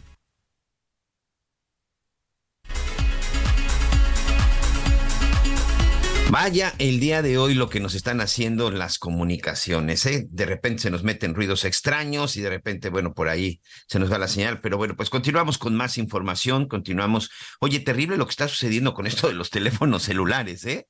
Yo no sé si tenga que ver ahorita Sí. también estas fallas que se están registrando, pero este hackeo que se da incluso hasta en cuentas oficiales, bueno, pues nos habla que evidentemente todos, absolutamente todos, estamos expuestos a hackeo, estamos Oye, expuestos sí. a nuestra comunicación y a nuestros datos, Ay. Anita. Fíjate que una pregunta que, hacían aquí nuestros am- amigos que amablemente nos mandan mensajes es que si cuando te hackean el celular te quitan tus cuentas de WhatsApp, si es WhatsApp, y, y los mensajes y fotos? Sí, por supuesto, si tienen esa capacidad, pero bueno, las fotos, que también lo de las fotos es ya, porque esas fotos a lo mejor las tienes tú en tu teléfono, pero yo te quiero preguntar, por ejemplo, de las fotos que tienes en tu teléfono, ¿cuántas tienes en tus redes sociales? En Twitter, en Facebook, en Instagram, en TikTok. De esas, ¿cuántas tienes? Entonces, no, lo más preocupante son los datos personales y, ojo, datos bancarios porque dime quién no trae ya en su cuenta la aplicación con sus cuentas bancarias. Sí, ahí tienes ya. Ahí está ya el señor Latorre. Ahí tiene, sí, una disculpa. Ahorita le vamos a preguntar a Wikichava qué, qué fregada está pasando, qué barbaridad. Sí, pues mira, si te hackean, te hackean todo. Y tienes toda la razón, Miguel, ¿no? Mucha gente hace pública toda, sus, toda su información, ¿no? No se tiene cuidado y le vas dando todos tus datos, tu ubicación, dónde estás, si no estás, si saliste, no estás. Casi, casi le dices dónde está guardada la llave de la casa a todo el mundo en las redes sociales. Tengan mucho cuidado, sobre todo los más chiquitos. Y en el caso de las fotografías, lo que preguntaba Anita o le, estaban preguntando a Anita, pues hay mucha gente que tiene su intimidad también en el teléfono celular y es cuando también vienen los chantajes, ¿no? Eh, este, tiene, tiene un nombre ese delito, eh, lo estaba, eh, nos lo estaban comentando hace, hace poco y se convierte en una verdadera tortura para, para, muchísimas, este, para muchísimas personas. Es una complicación este digital. Eh, de que hay piratas cibernéticos, pues imagínese, este, hackearon a Pemex durante muchísimo tiempo, hackearon a tantas dependencias oficiales, a veces nos enterábamos, a veces sí, a veces no. Este, el, bueno, pueden influir hasta en las eh, decisiones, hasta en las elecciones presidenciales. Eh, sucedió en Estados Unidos y se ha convertido en un, en un juicio bárbaro, ¿no? Ayer este, todavía seguía con ese tema. Así en varios países, México lo ha negado siempre y lo seguirá y lo seguirá negando de si se tuvo alguna participación, sobre todo rusa, en este sentido, pero pues ¿no? curiosamente ha sucedido en todo el mundo, pues menos, menos en México. ¿Somos vulnerables? Sí, sí somos muy vulnerables y sobre todo tenemos que conocer más el mundo digital, ¿no? Tenemos que conocer más, no solo en el día a día, que ha resultado ser una herramienta muy útil, sobre todo después de la pandemia, mucha gente se familiarizó más con eh, la, cuestión familiar este, digital, ¿no? A partir de compras, de comunicación, de compañía, eh, de, estarse acompañando a distancia, en fin, pero en esa ruta dejamos muchísimas, muchísimas eh, ventanas abiertas. Muchísimas gracias. Excelente noticiero, felicidades, dice Mari Carmen. Gracias, Mari Carmen. también dice, comparto contigo la molestia de recibir llamadas telefónicas de números desconocidos. Yo tampoco contesto, nos dicen nuestros amigos. Dice Javier Anita Miguel, muchas gracias por iniciar con, con esa actitud. Pues sí, hay que estar con el ánimo para arriba todo el tiempo, aunque nos hagan enojar. Nos dan mucho ánimo, les mando muchos saludos desde McAllen, Carlos, Carlos Talancón. En un momentito más estaremos ya revisando sus números porque ya tenemos comunicación con Wikichava Salvador, Salvador Martí. ¿Cómo estás, Salvador? Qué gusto saludarte. Un gusto saludarte a ti, al público de Macales y al público de toda la República Mexicana. Eh, qué bueno. Oye, tenemos dos, varios temas, varios temas contigo. Eh, hay todo un tema de, de una orden para bloquear teléfonos celulares que, pues ha generado muchísima incertidumbre. Que, oye, comprarse un teléfono celular no es enchilame otra gorda, es muy complicado y para que te lo roben todos los días en el transporte público. Decía, ¿te acuerdas que decía el gobierno de la Ciudad de México, hasta aquí llegamos, ya basta, y vamos a meter a la cárcel a todos y vamos a recorrer los tianguis, y fue llamarada de un día, ¿no? Llamarada de un día de que iban a, arreglar esa situación y me temo que no lo han logrado. Justo en este momento que estamos platicando contigo, le están robando a alguna persona el teléfono celular. Y el otro es el tema de los hackeos que se está detonando de una manera impresionante. Pero vamos por el principio, si no tienes inconvenientes, Salvador, ¿qué es esta medida? Esta medida de, la misma Profeco, de, no sé si de las autoridades, incluso el gobierno, de este, pues de pedirle a las empresas que bloqueen algunos teléfonos, algunos teléfonos celulares que se compran dice aquí en el mercado gris. A ver, explícanos muchas cosas de aquí. Ok, sí es importante aclarar varias cosas. Todo comenzó porque algunos usuarios eh, de algunas marcas o de teléfonos como Samsung o Motorola de pronto empezaron a recibir mensajes de que iban a bloquear su equipo. Incluso Xiaomi mandó mensajes de cuidado porque tu equipo no fue comprado en México. Y después pasó a que ya algunos, algunas marcas sí comenzaron a bloquear los teléfonos. ¿De qué estamos hablando? Pues por internet. No necesariamente significa que hayan sido teléfonos ni robados ni nada.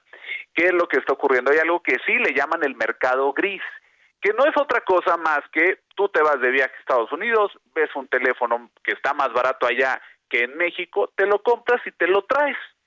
¿Va a funcionar aquí? Claro que va a funcionar. ¿Vas a tener algunas restricciones de cosas? Pues quizá, o sea, es decir, cuando no había 5G, tú comprabas un teléfono con esta red 5G en Estados Unidos, pues en México pues no iba a funcionar el 5G, pero había 4G y funcionaba, o tú comprabas algún otro eh, teléfono porque tiene un mejor procesador allá, que eso es importante decirlo, hay unas marcas que aquí pues vienen y te ofrecen el teléfono de los 30 mil pesos y resulta que tiene un procesador que no es el mismo al que ofrecen en Corea o al que te ofrecen en Estados Unidos, por eso mucha gente opta por comprarlos en otros países. Y hay personas que también, este, Juanito vende en línea a través de estas, de estas tiendas online famosas, no necesariamente son tiendas pequeñas, y los y, lo que hace es que está en Ciudad Juárez y ella importa teléfonos y los vende aquí. Ese es el mercado gris. Cuando el teléfono no está pasando por la tienda oficial o por los distribuidores autorizados y eso pues les está golpeando no en las ventas como tal, porque al final la marca vende.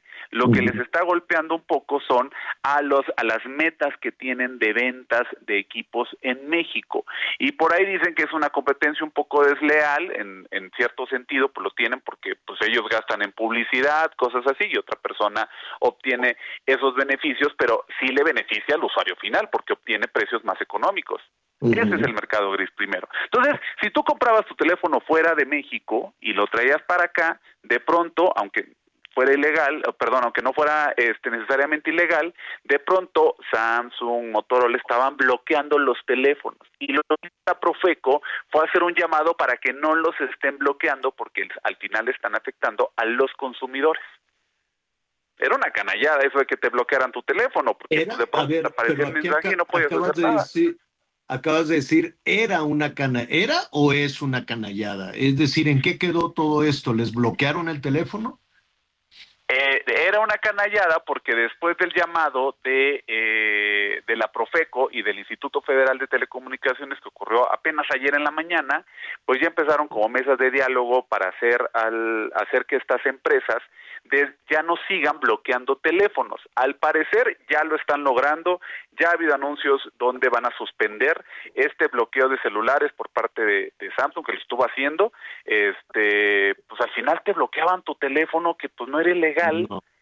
Y, y, nada más porque, como, ¿sabes qué es lo que decían? Que por tu seguridad, porque era un teléfono mm. que a lo mejor te podía fallar, te lo estaban bloqueando.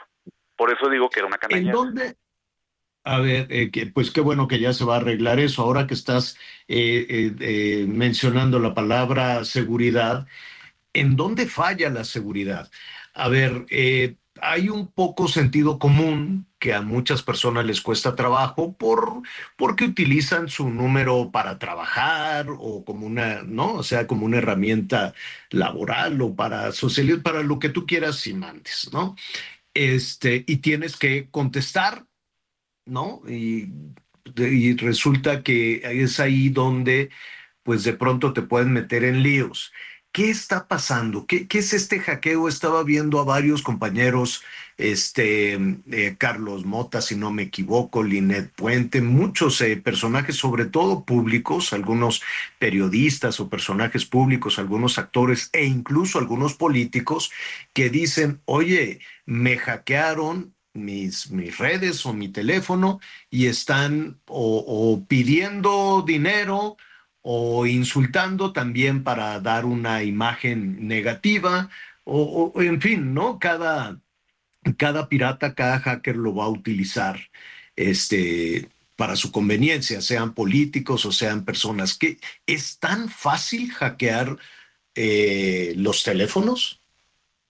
Es fácil en medida del alcance del hackeo, porque no necesariamente por decir hackear significa que toman el control de todo el teléfono. Existen hackeos únicamente de alguna red social, existen hackeos únicamente que tienen que ver con la mensajería, existen hackeos, hay muchas modalidades e incluso existen pues también estafas que parecen hackeos, es decir, a través de mensajes que están llegando a toda la de verdad son es impresionante como todos los días uno recibe no nada más llamadas de eh, números desconocidos, sino también mensajes de números desconocidos ofreciéndote cosas, este invitándote a ciertos negocios.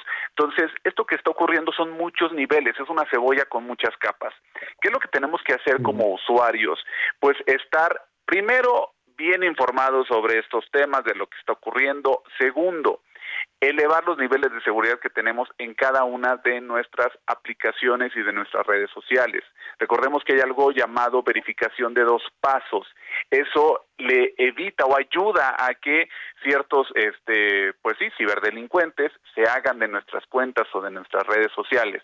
Mejorar nuestros passwords, Javier, porque luego yo no a veces no entiendo cómo utilizan passwords demasiado fáciles, 1, 2, 3, 4, 5, 6, eh, utilizan la contraseña es uno sigue siendo uno de los passwords más usados de las este y, y eso es como tener una pues dejar la puerta abierta de la casa Javier.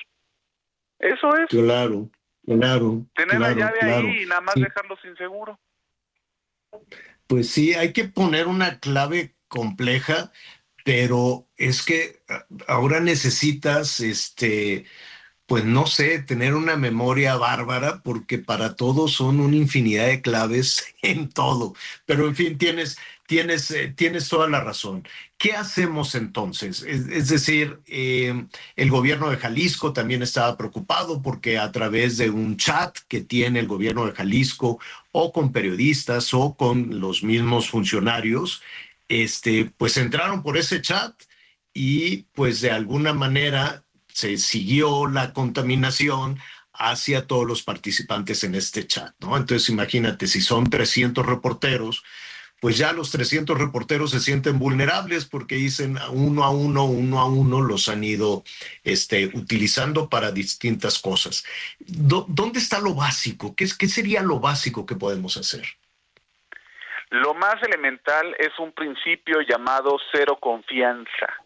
Es muy triste que tenga que decir esto, pero el cero confianza es que cuando nos llega un correo de hasta la persona que creemos que eh, conocemos de toda la vida, porque cuando nos mandan un link, porque cuando recibimos una llamada, desconfiar inmediatamente de ese contenido. ¿Y qué nos hace eso? No nos hace que no abramos el link, ni nos va a hacer que no, este, que no hagamos nuestra vida diaria. Simple y sencillamente que nos lleve por cautela para entender que muchos de estos correos pueden ser una suplantación o que yo abro una la página de mi banco y tengo que revisar nuevamente en la dirección que sí sea la página de mi banco y estar al pendiente si dice otro número o si el banco termina la este en lugar de B y C este por ahí hay una K que no va entonces, ese tipo de cosas es a los que tenemos que estar un poco a las vivas eh, y es un es una es un ejercicio deportivo bárbaro porque no es tan fácil estarse metiendo todos los días y estar desconfiando de todo. Sin embargo, yo recibo un mensaje, alguien me manda un link, le escribo inmediatamente y le digo, oye, este, o le llamo, ¿está bien este link? Ah, sí, sí, sí, perfecto. Por ahí podemos empezar. De verdad quisiera decirles, hay una aplicación que te va a hacer todo de maravilla y ya no nadie te va a robar, nadie te va a hackear, eso no existe. qué, feo se siente, Salvador, pero pues tienes, tienes toda la razón. Y, y, sabes que ahorita me estaba acordando, se puso muy, muy de moda, muchísimas personas me comentaban de que les llegaba este, este mensaje de tu, tu paquete se canceló o tu envío está por llegar o no, y, y pues, pues, en la pandemia todo el mundo andaba con una pedidera de cosas, este, de, de ya sabes, de Amazon, todos estos. Y pues la gente ya se le olvidaba y decía, pues qué paquete, a ver, y ¡zas! Ya con eso te pinchaban. Es, eh, es, es muy difícil, sobre todo si cambiaron, si cambiaron mucho la forma de relacionarnos comercialmente o socialmente, ¿no? Sobre todo a partir de la pandemia. Este, pero hay que seguir con ese sentido común que tú dices. Y, y me quedé reflexionando, nada más para, para concluir, Salvador, somos animales de costumbres, ¿no? De alguna manera. Y más o menos en, los mismos días o a las mismas horas entramos en comunicación vía chat o lo que tú quieras con, con las personas. Es, es decir, es, sería extraordinario que te llegara un mensaje de una persona que hace un año que no ves, ¿estás de acuerdo? Puede suceder, puede suceder, pero también hay que, me, me quedé pensando en ese sentido común y, y hacemos más o menos, así como tenemos más o menos lo mismo en el refrigerador, hacemos más o menos lo mismo digitalmente, ¿no? Es correcto, porque al final, cuando ya estamos recibiendo, eh, no sé, nuestro nuestra cuenta del gas o nuestro estado de cuenta al correo electrónico, o recibimos una noticia o estamos suscritos a una promoción, ya tenemos una costumbre digital tenemos ciertas cosas que hacemos día con día. Y cuando y, y, eso lo saben los cibercriminales. Entonces se aprovechan de eso se aprovechan porque seguramente hicimos alguna compra en línea en algún momento de esta época y muy probablemente hay una forma de en que se, en que se puedan puedan mandarte un link malicioso para hacerse con tus datos o hacerse con tu cuenta que sería lo peor Claro. Pues Salvador, seguiremos atentos a eso, sentido común, sentido común, y este, en algún cero punto, confianza. cero confianza, y en algún punto, la, o sea, es increíble cómo todos los días lo, la tecnología, lo digital, ¿no? Va avanzando y avanzando, este, y no pueden, y, y, y se adelantan los bandidos, o sea, no, no, no entiendo cómo este, en este momento hay un laboratorio que está pensando en cómo ofrecer una novedad digital, pero seguimos siendo muy vulnerables. Es impresionante. No, no, y van no, más no, rápido no. que las autoridades o la policía Exactamente. o los legisladores. Totalmente de acuerdo. Salvador, te enviamos un abrazo. Muchísimas gracias. Siempre un gusto platicar contigo y con todo el auditorio. Gracias, gracias, Salvador. Bueno, eh, eh, muchísimas gracias a, a nuestro. Ya casi nos vamos, niños. Nos están este, aquí preguntando también eh, sobre, nuestros, eh, sobre nuestros invitados y con mucho gusto nos dicen quién es el entrevistado. Es Aníbal Gutiérrez. Aníbal Gutiérrez, analista e investigador de la Facultad de Economía de la UNAM. Saludos, Jorge. Nos pregunta Jorge Vargas de la alcaldía Coyoacán. Ahí está a sus órdenes. Bueno, pues ya casi, ya casi nos vamos. Fin de semana. ¿Qué es eso? Híjole, qué, qué, qué lindo se siente.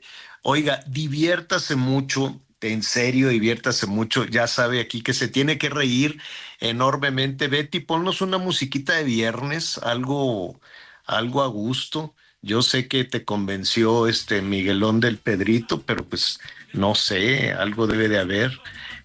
A ver qué fue.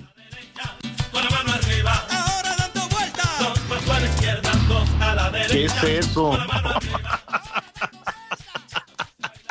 Ahora dando vuelta. Bueno, bueno, pues ya nos vamos. Anita Lomelí, muchísimas gracias. Gracias, Javier. Feliz fin de semana, Miguelito. Que descansen todos. Gracias, Miguelón. ¿Qué plan tienes? ¿Qué te van a dar? ¿Qué va a haber? ¿Qué va a pasar? ¿Cómo está la cosa? Yo creo que hay que aprovechar que bajaron las temperaturas, entonces vamos a dar una vuelta a ver cómo, vamos a hacer una revisión a ver cómo se encuentran las playas, señor. Dice que por acá hay un poco de sargazo y entonces ya le estaré avisando, pero pues relajado este fin de semana. Bueno, sí, sí, todavía está, todavía está lejos la orilla de la quincena, entonces vámonos despacito. Bueno, pues muy bien.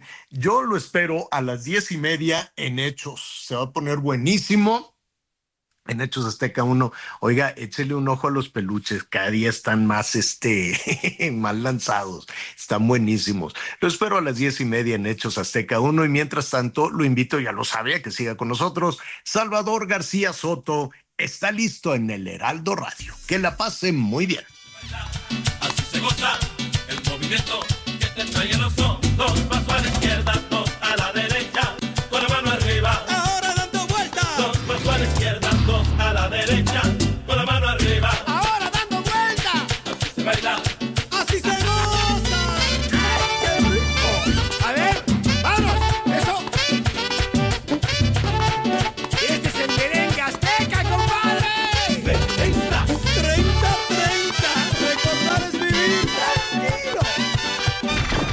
Gracias por acompañarnos en Las Noticias con Javier La Torre. Ahora sí ya estás muy bien informado.